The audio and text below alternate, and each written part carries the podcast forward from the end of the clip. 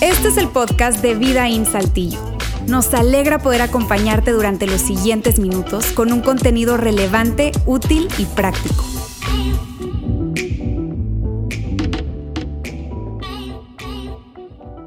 Amigos, gracias por acompañarnos otra vez. Eh, vuelvo a decir como Jerry al inicio de la reunión, eh, si esta es tu primera ocasión con nosotros, gracias por aceptar la invitación de quien te la extendió. Eh, y si te uniste a nuestro programa ya habiendo comenzado, bienvenido, bienvenida a casa. esto es Vida In. Hoy es un domingo diferente en el sentido de que no solamente está ocurriendo el campamento, como te decía hace un momento, sino que a diferencia de los domingos, normalmente tenemos tres horarios, tres diferentes horarios eh, para eh, realizar nuestras reuniones de domingo. Eso es 10 y media, ese donde estás, 12 eh, del mediodía y luego uno, una, una, 30, una 30 de la tarde. Ese último de la 1.30 hoy no va a ocurrir, por lo que...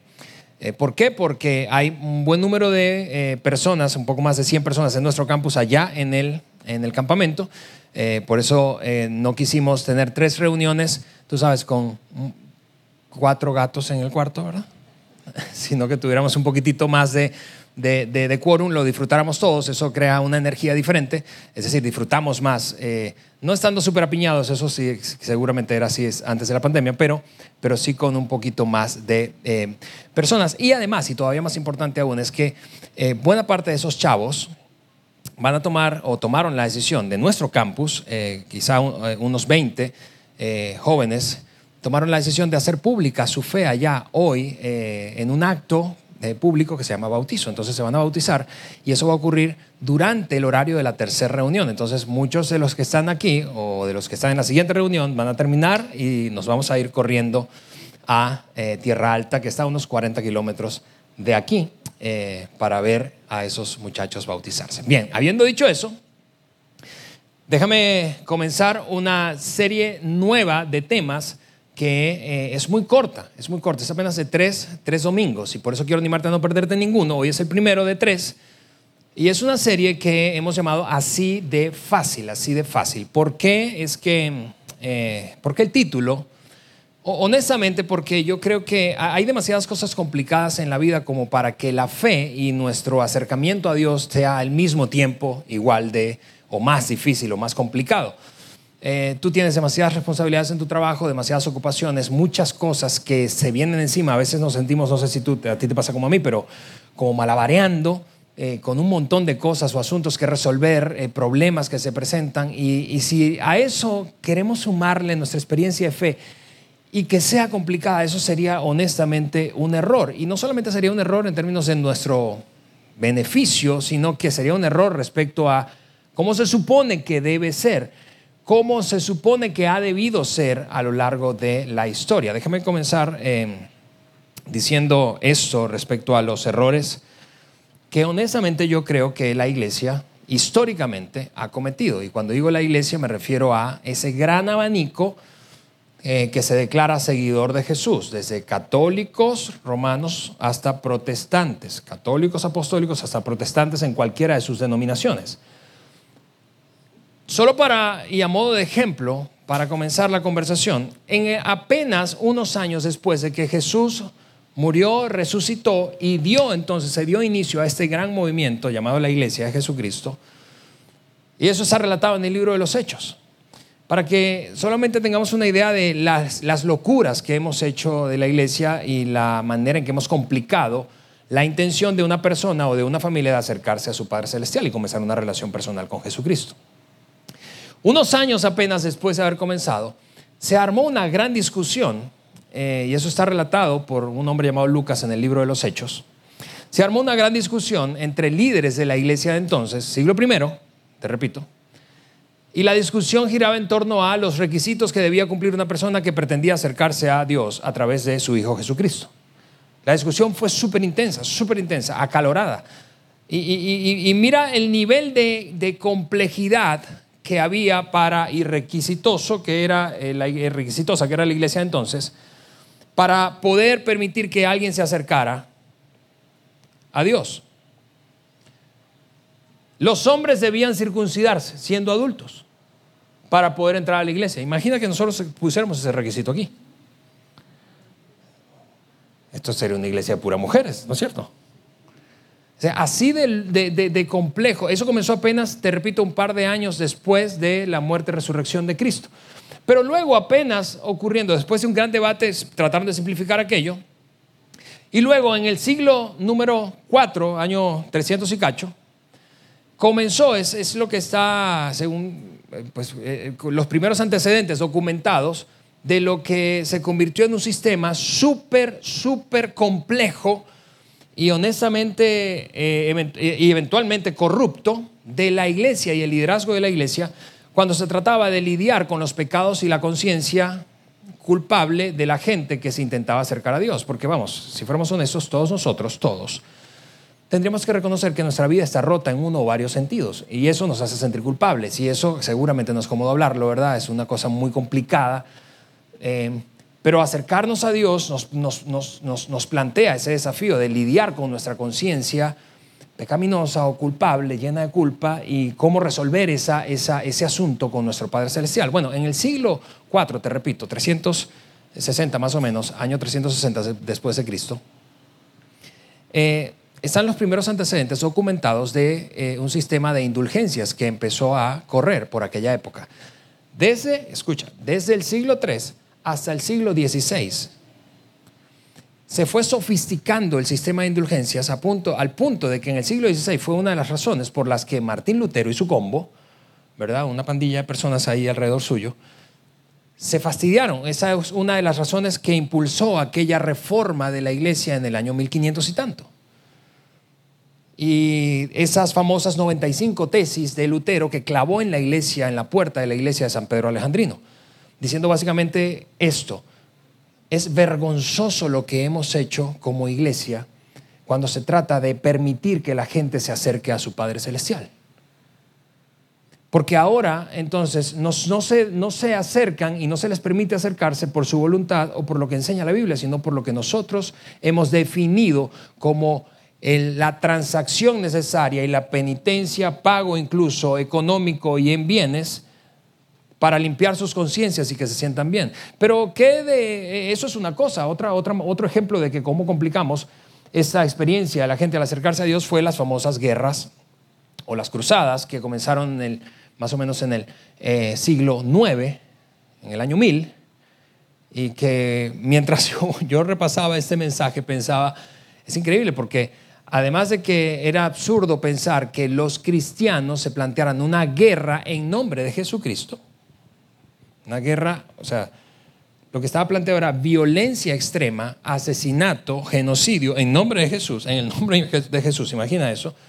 Comenzó en el, en el año 1000 y, y básicamente tenía el propósito de reconquistar, retomar el control de Jerusalén o de la Tierra Santa, que estaba ya eh, controlado por los musulmanes. Esa guerra, por cierto, la perdimos 3 a 2. Hubo un empate, perdimos 3 y ganamos 2. Eh, eh, los musulmanes sacaron a patadas a, los cristianos tres veces y los cristianos pudieron medio tomar territorio en un par de ocasiones. Pero solo son ejemplos para ilustrar cuán complicado ha sido el tema de la fe y particularmente la intención de un hombre, una mujer, una familia acercarse a su Padre Celestial y cuán requisitosos y extremos complicados hemos sido históricamente para permitir a la gente ese acercamiento. Podríamos hablar de cosas mucho más recientes y contemporáneas. La iglesia, vamos, tendríamos que ser honestos, la iglesia en su inmensa mayoría en el mundo entero, te repito, en ese gran abanico de católicos y protestantes, está como a 40 cuadras del desfile. Estamos hablando de cosas que la gente, para lo cual la gente está fastidiada y dice, ¿de qué están hablando? Ese mundo ya desapareció y no estás entregándome nada valioso. Pero no solo eso, yo recuerdo, por ejemplo, ahora haciéndolo mucho más personal, claramente mientras estaba en la universidad yo haber invitado a una chica que me gustaba, aquí no está mi esposa, esa, esa no era mi esposa, una chica que me gustaba en la universidad, la invité a la iglesia. Y recuerdo claramente esa experiencia. La invité a una, a una cruzada, una famosa cruzada evangelística que hacíamos en aquellos tiempos. Es decir, básicamente se invitaba a un predicador extranjero o de otra ciudad, se armaba en, un, en una explanada muchas veces de tierra, una tarima, bocinas, ¿verdad? Banda, eh, digo banda, a veces literalmente banda. Este, Y luego venía el predicador, se llenaba eso, la gente invitaba, invitaba, invitaba, invitaba, se llenaba eso de gente. Y ahí fue que yo invité a mi amiga.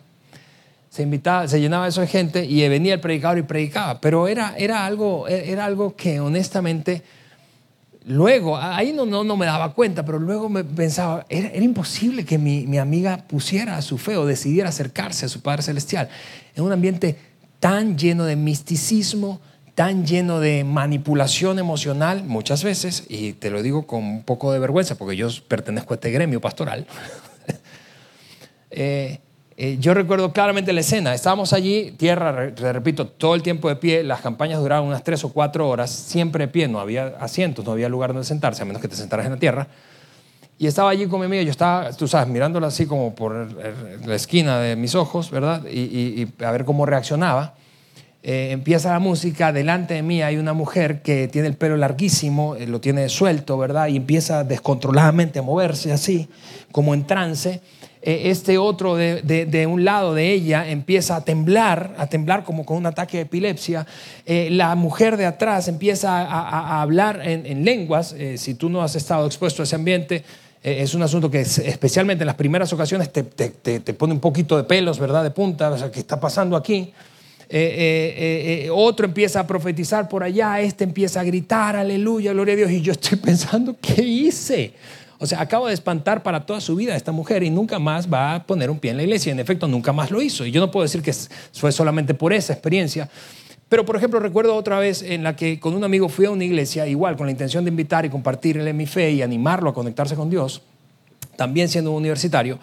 Y ah, justo en la puerta de una iglesia muy grande, muy grande de mi ciudad, eh, natal, bueno, no natal, donde crecí, eh, se llamaba Barquisimeto, y eh, íbamos justo antes de entrar, está en la puerta una persona anfitriona, en aquel, en aquel modelo se llamaba diácono, ¿sí? Por, es un término bíblico, y, está entonces estando ahí en la puerta, ella lo ve, él viene con una gorra y masticando chicle. Entonces ella le dice, tira el chicle, a la casa del Señor no se puede entrar comiendo chicle. Él me mira y me dice, ¿qué onda con eso? que tire el chicle, le digo. Él escupe el chicle en la mano de ella, ¿verdad? Y luego le dice, quítese la gorra. A la casa del Señor no se puede entrar con gorra.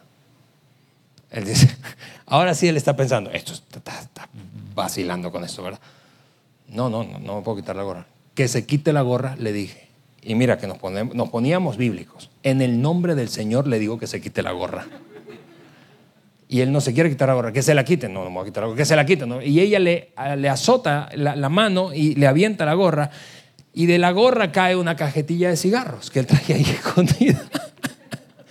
y entonces para empeorar todo, ¿verdad? Cae la cajetilla de cigarros, él se siente súper avergonzado, muy molesto, ofendido. Ella dice, ajá, tenía razón, lo caché, ¿verdad? Y no, por eso es que tenía que quitarse la gorra, para que él entendiera lo mal que está y lo hundido en sus vicios que está. Él evidentemente no entró y nunca más entró a una iglesia, nunca más pisó una iglesia. Y claro que estoy poniéndote ejemplos extremos, pero podríamos hablar de líderes controladores, de, una, de, una, serie de rituales y de dogmas que honestamente rayan en la manipulación, eh, que hacen, lo que hacen es crear un montón de obstáculos y estorbos para que la gente se conecte con su Padre Celestial. Esta serie, amigos, es una de esas series que aborda un tema demasiado importante para nosotros como iglesia, y no porque vayamos a hablar de nosotros como iglesia, sino de cómo es que la iglesia, si no es intencional, históricamente, históricamente tiende a obstaculizar en vez de facilitar el acercamiento de una persona hacia su Padre Celestial. Es nuestra tendencia.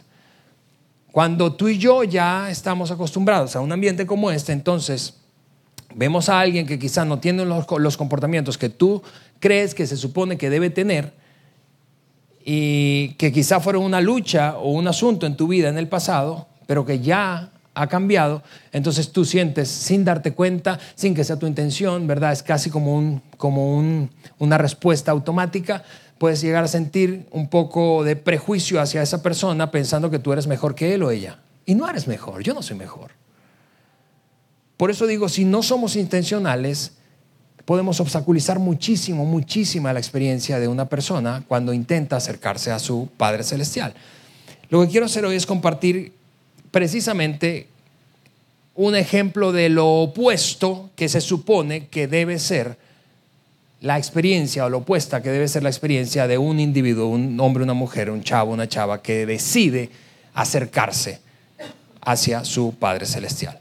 Y lo quiero hacer a través de un ejemplo precisamente de un hombre que tenía una vida desastrosa, desordenada y que tuvo un encuentro con Jesús. Y ese encuentro creo que plantea no solamente un, un ejemplo completamente diferente a los que te acabo de narrar o la embarrada histórica de la iglesia, sino que plantea un modelo que, que lo ves en los, en los evangelios, esos grandes tratados biográficos de Jesús, una y otra vez ocurrir, una y otra vez ocurrir, una y otra vez. Es una secuencia que queremos eh, eh, repasar en esta serie de tres pasos de lo que, que, son los que describen típicamente la experiencia que un ser humano debería vivir con su Padre Celestial al decidir acercarse. Y Jesús lo modeló constantemente. La primera de esas historias es la de un hombre llamado Mateo. Mateo era un judío de la época de Jesús. Pero lo particular de Mateo es que Mateo se unió a, una, a un grupo de personas eh, cuyo oficio era cobrar impuestos. Ahora, tú podrías pensar, en este momento, cobrar impuestos es una carrera o ser parte del SAT sería una carrera eh, pues como cualquier otra. Eh, quizá aquí hay gente que trabaja en el SAT, yo no lo sé. Pero pero podrías pensar que en esa época era un oficio más, pero para un judío eso no era un oficio más, eso era un oficio que representaba la traición voluntaria, la decisión de traicionar voluntariamente un judío a su propio pueblo y nación. ¿Por qué? Porque el gobierno de turno no era judío, el gobierno que controlaba Jerusalén y las provincias judías era romano, era Roma la que gobernaba y Roma entonces inventaba como típicamente todas las monarquías, y no solo las monarquías, sino las democracias también, ¿verdad? Cuánto impuesto se le ocurriera. Impuesto para porque el que tuviera dos mesas, impuesto para el que tuviera dos, sandalias, impuesto para que, para que tuviera tres chivos, impuesto para el que tuviera ganado, impuesto para el que tuviera una casa, el que tuviera dos, el que tuviera un terreno de cierta cantidad de, tamaño. Impuestos para todo.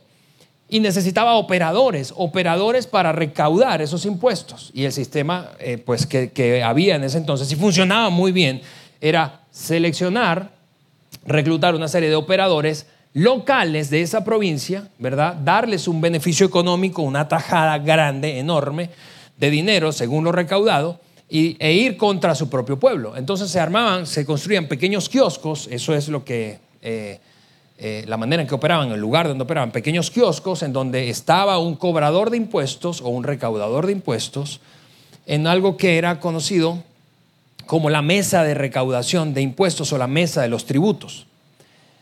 Y entonces ahí hacía la, fila la gente de, esa provincia a pagar impuestos. Y estos eran unos perros, pero duros en contra de su propio pueblo. Por eso Mateo, siendo judío, era considerado una, un, traidor, una escoria eh, eh, que atacaba a su propio pueblo para beneficiar a un imperio que los subyugaba y al mismo tiempo él sacar un beneficio económico. Imagina, o sea, eso, tú y yo juzgaríamos mala, igual de mal a Mateo si fuéramos judíos en aquella época. Lo cierto es que Mateo está ahí haciendo su chamba, ¿verdad? Los judíos lo odian. Él seguramente es un hombre súper solitario, pero es un hombre muy capaz, al menos es evidentemente capaz con los números, ¿verdad? Y está allí cobrando sus impuestos en la mesa de los tributos, en ese kiosco. Ahí está la fila. Y Jesús, luego de vivir una experiencia diferente con otro grupo de personas, va pasando cerca de la mesa de los tributos donde está Mateo y de alguna manera cruzan miradas. Cruzan miradas. En principio no dicen nada, pero hay un cruce de miradas. Y luego Jesús le lanza una declaración a Mateo sin conocerlo, lo cual era evidentemente sorprendente para Mateo. Y la declaración que le lanzó Jesús fue. Yo quiero leértela, voy a ponerla ahí en la pantalla y lo voy a leer aquí en mi eh, teléfono. Eso es lo que, lo que le dijo... Eh, ¿Dónde tengo ese versículo, verdad? Sería bueno encontrarlo. Ahí está en la pantalla. Eso es lo que escribe el propio Mateo. Ahora, este es una, una, uno de los cuatro tratados biográficos que te digo, conocidos como evangelios, escrito por Mateo, en donde habla de él mismo, pero lo hace en tercera persona. No está diciendo, y yo estaba allí en la, en la mesa de los tributos, sino que estaba diciendo, y Mateo, un hombre llamado Mateo, estaba en la mesa de los tributos. Así que la narración está en tercera persona, pero lo está escribiendo él. Y eso es lo que dice Mateo que ocurrió al irse de allí, del lugar donde estaba Jesús, con otro grupo de personas. Vio a un hombre llamado Mateo, a sí mismo, ¿verdad? Sentado a la mesa de recaudación de impuestos. Ahora, te repito, ahí cruzaron miradas. Eso fue lo primero que pasó. Cruzó miradas con Jesús. Y enseguida Jesús le lanzó esta invitación. Una sola palabra. Le dijo, sígueme. Ahora, quiero que te detengas por un momento porque Jesús no estaba solo allí, estaba con sus discípulos, su círculo más cercano, ¿verdad? De judíos, todos eran judíos, y estaban comprometidos con la causa y con las enseñanzas de Jesús. Ahora, piensa que estás en ese círculo y escuchas a Jesús hablarle a un tipo que tú sabes que es una escoria, que es un traidor, al que tú odias. Probablemente te ha cobrado impuestos a ti indiscriminadamente. Probablemente le ha hecho daño a tu familia, arruinó tu negocio. O arruinó el negocio de algún familiar o algún amigo tuyo. Tú sabes quién es Mateo. Ahora, ves a Jesús que le dice, sígueme, o sea, que se una a ese pequeño círculo íntimo, club, en donde tú estás y que muy pocas personas son parte, del que muy pocas personas pueden ser parte. ¿Qué le dirías a Jesús? A ver, espérate, yo, si yo hubiese estado allí, probablemente hubiese reaccionado como tú. A ver, déjame, déjame explicarte algo. Yo no sé si tú sabes quién es ese tipo. O cómo es que funciona la cosa de los impuestos aquí. Como estás dedicado a la religión, quizá no estás muy familiarizado con el área fiscal. Pero déjame, déjame explicarte, porque este hombre es un judío que nos golpea financieramente sin ningún tipo de piedad. Y se ha beneficiado y quebró el negocio de este. Probablemente y quizás si tú hubieses estado afectado, es decir, tú hubieses tenido una deuda con el fisco y Mateo te vio ahí, ¿verdad? Y dice, hasta yo le debo dinero y el vato no me perdona. O sea, hubieses tratado, hubiésemos tratado de convencer a Jesús de que gente como esa que se porta mal, gente como esa que tiene una vida desordenada, gente como esa que realmente tú no consideras digno o digna, ¿sí? Porque la cosa es esta, mientras más tiempo nos pasamos tú y yo en este contexto de iglesia, de fe, de relación con Jesús, de cristianismo, mucho más fácil es creer que tú y yo somos mejores que otros, mejores moralmente. Es muy fácil hacer eso. Es sumamente fácil. En el oficio que yo he tenido durante estos últimos más de 20 años, más fácil todavía, ¿verdad? Porque yo soy el pastor. Es muy fácil creer que yo soy mejor que otro, moralmente hablando. Pero eso es vergonzoso. Históricamente eso es lo que ha hecho la iglesia y eso es lo que ha impulsado al liderazgo de la iglesia a complicar el acercamiento. ¿Por qué? Porque tú piensas, no, esa persona tiene que cambiar ese comportamiento antes de pasar por esa puerta. Y sin darnos cuenta, creamos, sin darnos cuenta, hemos creado históricamente, históricamente, hemos creado un ambiente caracterizado por el aire de superioridad moral o espiritual y, y por otra cosa muy complicada de escuchar para nosotros mismos, por la hipocresía. Hasta el clima se bajó, ¿ves? Por la hipocresía. Porque a poco tú no tienes cosas que mejorar en tu vida de las que realmente te sientes avergonzado o avergonzada, como yo respuestas que has dado, maneras que has tratado a otros, algún hábito que te está haciendo daño o le está haciendo daño a los tuyos, cosas que guardas en secreto porque son realmente vergonzosas. Pero tienes mucho tiempo viniendo a la iglesia, así como yo. Y entonces pensamos, no, pero es que yo conozco, eh, su vida está peor. Y esa es la tendencia natural, la tendencia natural. Y por eso es tan importante lo que hacemos. Y te decía, por eso es tan importante que en esta serie nosotros hablemos de la razón por la cual hacemos lo que hacemos. No para defender nuestra visión organizacional como iglesia, sino para rescatar de qué se trata realmente acercarse a nuestro Padre Celestial, recordarlo y compartir con otros una experiencia así de fácil como la que está viviendo Mateo. Ahora piensa no desde los zapatos de los que formaban parte del círculo íntimo de Jesús, sino desde los zapatos de Mateo.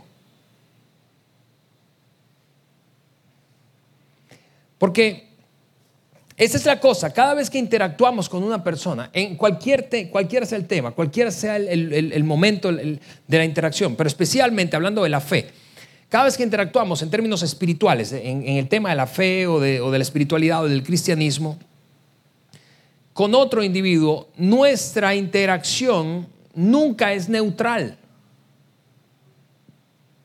Cuando tú y yo interactuamos con otro, eso no es como que, ah, bueno, no pasa nada. No, no, es positivo o es negativo. Deja a una persona haciéndole sentir mejor o haciéndole sentir peor.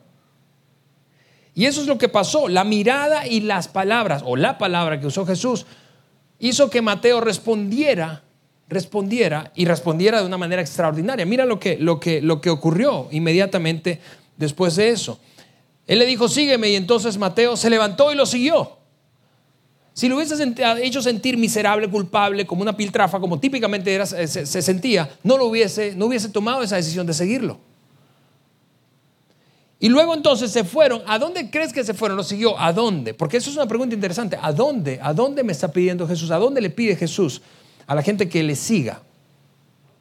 Es, increíble porque tú puedes, si me preguntas a mí si yo no conociera esa historia, enseguida yo hubiese pensado, bueno, le dijo que lo siguiera a donde él iba, donde Jesús iba.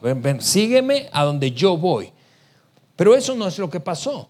Lo que pasó es que le dijo, sígueme, y luego que se unió aquí a, este, a, esta, a esta bolita, le dijo, ¿qué onda? ¿Hacemos una fiesta en tu casa? Eso es lo que pasó. Mientras Jesús, versículo número 10, estaba comiendo en casa de quién? estaba comiendo en casa de Mateo, muchos recaudadores de impuestos y pecadores llegaron y comieron con él y sus discípulos. Y eso es así, amigos, porque a Jesús honestamente le encanta rodearse de gente que es diferente a él. Le encantaba siempre rodearse de gente que es diferente a él. Y debería ser así de fácil para nosotros sentirnos atraídos a Jesús siendo tan diferentes a él. Y debería ser así de fácil para cada persona que no siente que es Tú sabes, no se siente en un nivel de santidad, de pureza, de, conciencia limpia, como para decir, voy a la iglesia porque me siento en paz. E, eso yo no sé si, te parece como a mí, pero lo que plantea es una pregunta que debería hacerse la iglesia constantemente, constantemente, constantemente. Porque lo que plantea es, es, para, es la pregunta de ¿para quién es la iglesia? ¿Es para gente que se porta bien o es para todos? ¿Es solo para gente que está inmaculado en un área de su vida, verdad? Purísimo, o es para todos. Porque lo que hizo Jesús no fue solo llamar a Mateo, algo que ya era de por sí escandaloso, y decirle, sígueme, una invitación muy, muy, muy, muy sencilla, súper sencilla, un paso que cualquier persona podía dar, incluso una persona tan metida en la desaprobación colectiva y la conciencia moral destruida como Mateo sígueme. Pero no solo eso, sino que ahora, sígueme, pero yo quiero, yo, yo, no voy a pedirte en este momento que cambies nada de tu vida. Vamos, vamos a tu casa, muéstrame cómo vives, yo quiero, yo quiero pasar tiempo con tus amigos, yo quiero compartir un espacio de vida contigo, yo quiero relacionarme. Mira esto, por eso es que el, apóstol Pablo en una de las cartas a los filipenses, su carta a los filipenses, dijo, dijo algo como esto, Jesús no consideró el ser igual a Dios como una cosa a la que se aferrara sino que se humilló haciéndose como uno de nosotros. Eso es exactamente lo que está pasando en esa, en esa escena. Él le dice, sígueme, yo quiero moverme en tu territorio, en tu mundo. Yo no quiero sacarte de tu mundo y meterte en mi burbuja. Yo quiero moverme en tu mundo. Yo quiero moverme en tu mundo. Eso es lo que, lo que terminó ocurriendo allí. Quienes estaban alrededor se escandalizaron porque a Jesús lo seguían propios extraños, es decir, lo seguían un grupo de personas de su círculo íntimo y lo seguían sus detractores para ver en qué lo pescaban porque su influencia seguía creciendo. Cuando los fariseos, ese grupo de detractores y conocedores, conocedores de la Biblia, en este caso del Antiguo Testamento, cuando los fariseos vieron esto, le preguntaron a sus discípulos, ¿por qué su maestro come con recaudadores de impuestos y con pecadores? Eso, eso no está bien, eso no está bien. Y entonces Jesús, al oír esto, al oír esto, eso es lo que dice el siguiente versículo, al oír lo que dijeron los fariseos, dijo lo siguiente, no son los sanos los que necesitan médico, sino los enfermos. Y te repito, esto plantea la pregunta que tenemos que hacernos de tiempo en tiempo como iglesia. Y la iglesia en el mundo, creo, pero hablando de nosotros, que es nuestro círculo de responsabilidad, ¿para quién es la iglesia? ¿Para quién? ¿Para quién es la iglesia? La iglesia, según esta breve historia, encuentro de Jesús con Mateo y sus amigos, la iglesia es para todos. La iglesia es para ti que probablemente tienes tu vida en orden, ¿sí? que has puesto distintas áreas de tu vida progresivamente en orden. Pero la iglesia es para quien tiene todas las áreas de la vida hechas un desorden. La iglesia es para el infiel, la iglesia es para la persona que lucha con comportamientos adictivos compulsivos, la iglesia es para una persona que es un, eh, eh, está hundido en sus, en sus mentiras y sus propias manipulaciones, que se ha creído mentiras y se la ha dicho a otros. La iglesia es para, para, quien, para quien abusa de la confianza de otras personas. La iglesia es para quien moralmente está desaprobado y así se siente, en secreto, ¿está bien? La iglesia es para ese que, que, orgullosamente piensa que, que, no necesita a Dios, pero realmente sí lo necesita, porque todos, insisto, en alguna o varias medidas estamos rotos. La iglesia es para todos. La iglesia es para todos. Y siempre, siempre, en, esa, en esos ejemplos que vemos de interacción de Jesús con otras personas, siempre comenzó, siempre comenzó el acercamiento de esos individuos a Dios con una invitación. Y la invitación fue la misma, sígueme, sígueme, sígueme, sígueme, sígueme. Muchas personas no están en nuestras iglesias porque, ¿por qué? Bueno, sencillamente porque se sienten peor cuando van a una iglesia que cuando no van. Se sienten más sucios, se sienten más culpables, se sienten desaprobados, se sienten descalificados, concluyen, esto no es para mí, esto es para gente que se porta bien. Eso no, no puede ser para mí. Luego él, él mira lo que, lo que hizo, citó a un profeta del Antiguo Testamento, Jesús, porque está hablando con gente muy conocedora del Antiguo Testamento y de la cultura y religión judía. Como está hablando con ellos, citó a un profeta del Antiguo Testamento llamado Oseas como un argumento fulminante contra los fariseos y los desnudó cuando citó a ese profeta. Eso es lo que él dijo. Pero vayan y aprendan lo que significa lo que pido de ustedes es misericordia y no sacrificios. Eso lo dijo el profeta Oseas de parte de Dios al pueblo judío, siglos antes de este encuentro de Jesús y Mateo con sus amigos en la casa de Mateo. Siglos antes. Vayan y aprendan lo que significa misericordia.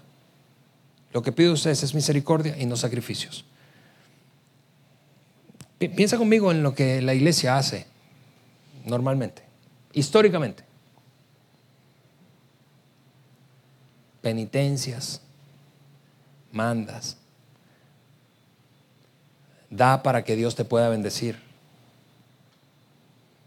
es, ese juego de la manipulación de los requisitos para que alguien pueda acercarse a su Padre Celestial es una cosa honestamente vergonzosa. Y por alguna razón, históricamente, si por alguna razón esa ha sido tu experiencia, yo quiero pedirte perdón. Yo quiero pedirte perdón. ¿Por qué? Porque típicamente, típicamente esa conciencia, esa idea equivocada de que para acercarme a Dios debo estar bien, antes de acercarme a Dios. Eso lo escuchaste de alguien y muy probablemente de alguien parecido a mí. Digo, no calvo como yo, pero en un rol como el mío. Alguien como yo o alguien de una iglesia probablemente te empezó a meter en tu cabeza este conjunto de pensamientos.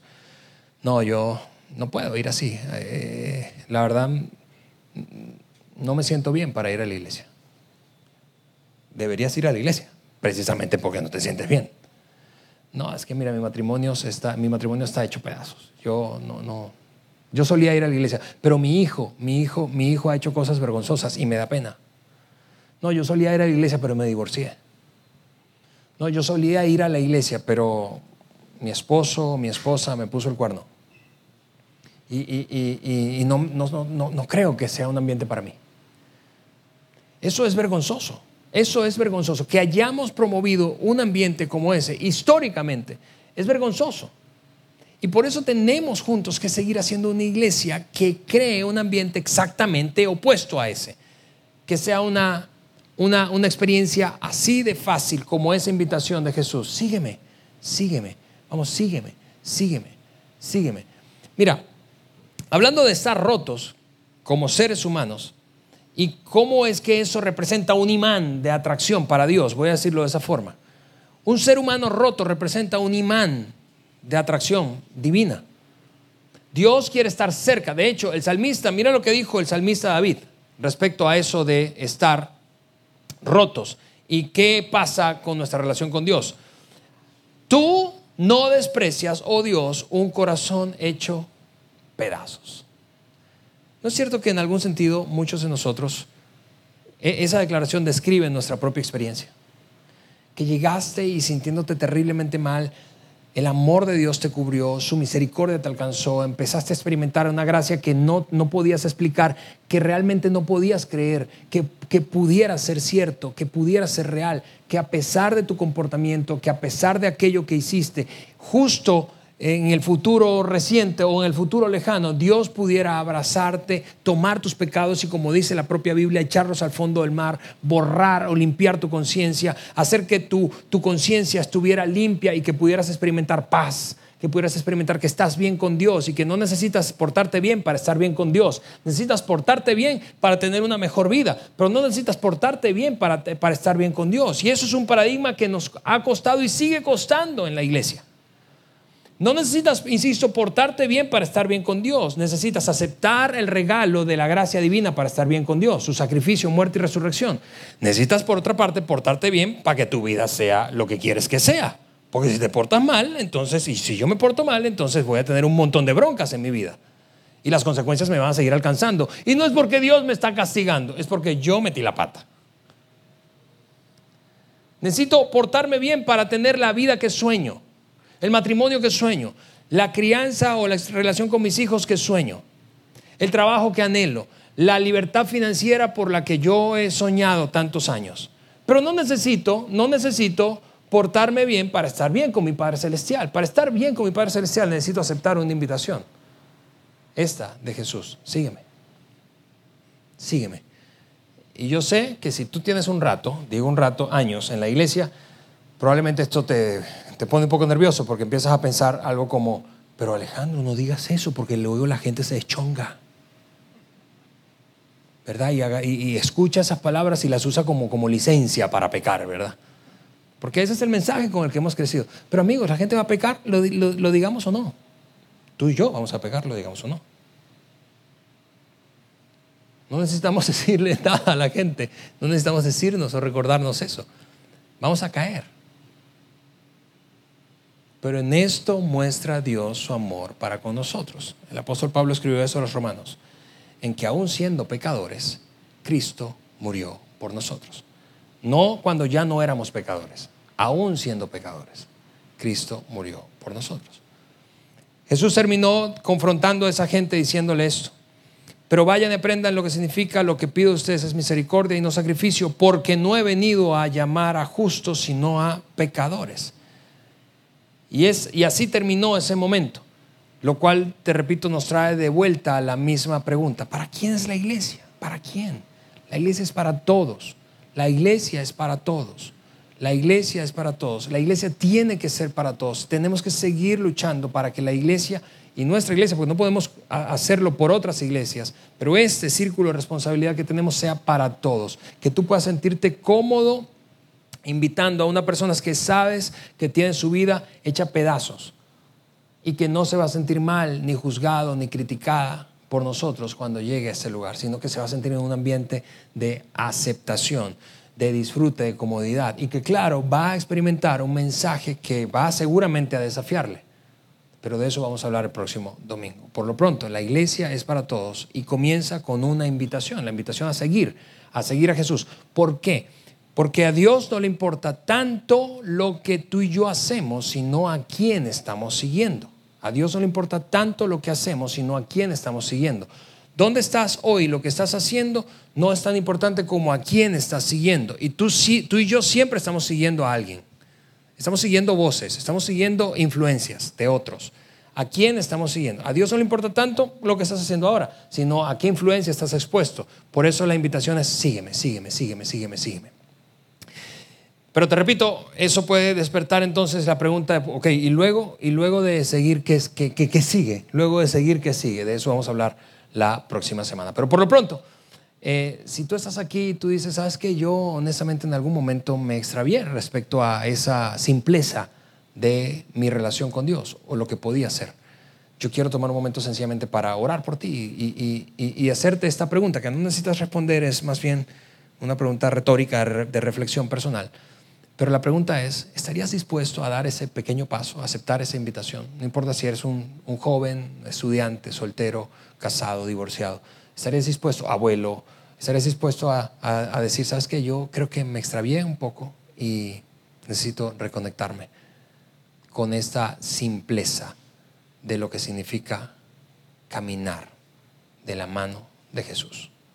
Quiero tener una relación con mi Padre Celestial y me perdí y la pregunta que te hago, ¿serás dispuesto a seguir, a seguir a Jesús?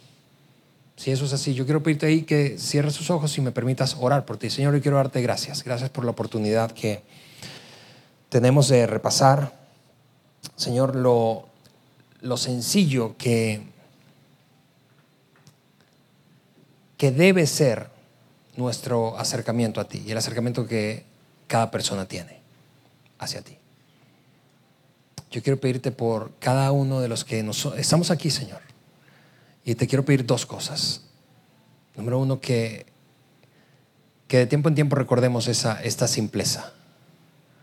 Esta simpleza de, de tu invitación. No necesitamos portarnos bien para, para, estar bien contigo. Necesitamos portarnos bien para, para tener la vida que anhelamos.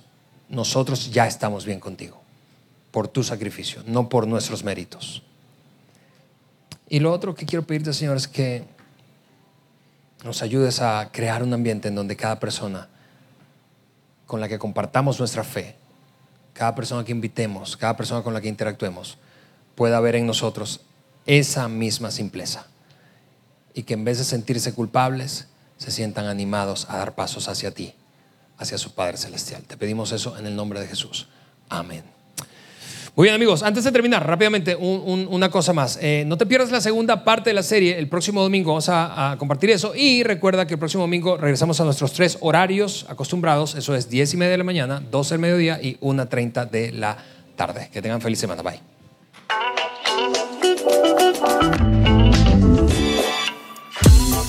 Sigue conectado a los contenidos de Vida en Saltillo a través de nuestro sitio web y de las redes sociales. Muy pronto estaremos de vuelta con un nuevo episodio.